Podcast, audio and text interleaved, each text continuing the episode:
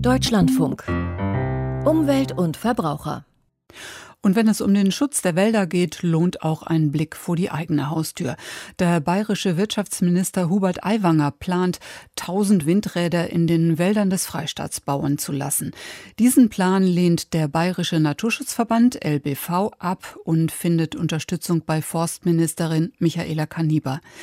Windkraftanlagen im Wald, dass die ein Thema sind, sei der 10H-Regelung des Freistaats geschuldet, die Horst Seehofer in seiner Zeit als Ministerpräsident aufgestellt hatte, sagen Kritiker des Vorhabens.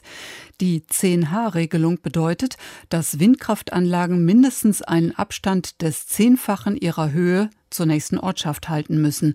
Bei 200 Metern Höhe wären das also zwei Kilometer. Dr. Andreas von Lindeiner ist beim LBV Landesfachbeauftragter für Naturschutz und ich fragte ihn heute Vormittag, warum Naturschützer Windräder im Wald für nicht vertretbar halten. Windräder im Wald sind ja dem geschuldet, dass in Bayern einfach die Abstandsregelungen sonst nicht einzuhalten wären. Und wo findet man noch genügend Abstand zu Wohnbebauung? Das ist praktisch nur noch im Wald. Und das Problem ist, diese Wälder sind weitgehend unzerschnitten, weisen kaum eine Infrastruktur auf, um eben Strom auch abzuleiten. Und insofern muss man hier doch relativ viel neu investieren. Und es sind die Räume, die jetzt letztendlich auch noch vielfach für die Natur natürlich ganz entscheidend sind, auch als Rückzugsräume für Tiere. Und insofern Insofern lehnen wir diese Forderung von Aiwanger ab, die Windräder überwiegend in den Wald zu bauen. Welches wären denn Tiere und Pflanzen beispielhaft, die Ihnen da besonders am Herzen liegen, die gefährdet wären?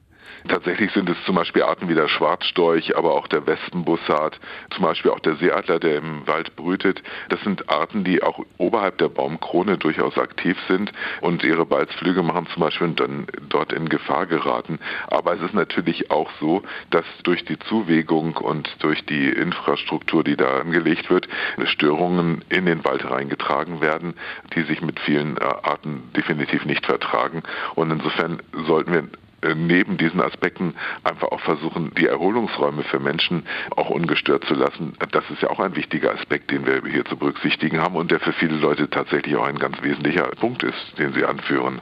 Welche alternativen Standorte gibt es denn in Bayern? Die waren vor der Einführung dieser 10H-Abstandsregelung ja benannt.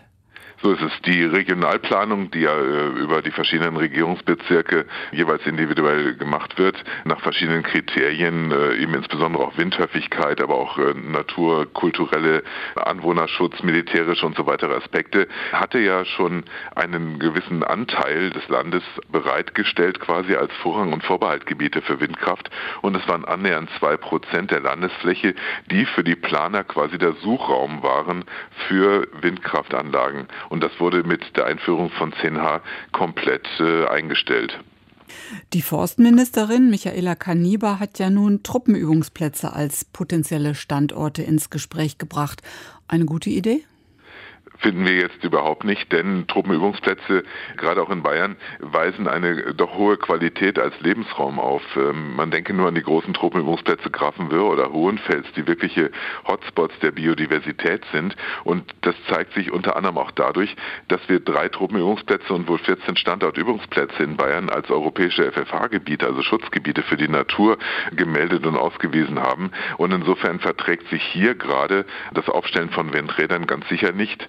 Und wir müssen feststellen, dass sowohl die Regelung, sie in den Wald zu stellen, als auch auf Truppenübungsplätze ja quasi nur ein Notbehelf sind, um hier Ausnahmen zu schaffen, weil man wegen der 10H-Regelung sonst nicht genügend Ausbauziele erfüllen könnte. Das kann so einfach nicht weitergehen.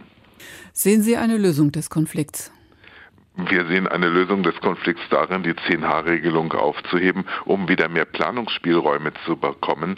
Denn Bayern muss definitiv natürlich auch seinen Beitrag zur regenerativen Energie leisten. Und äh, die Windkraft ist da ein unbestritten wichtiger Bestandteil von.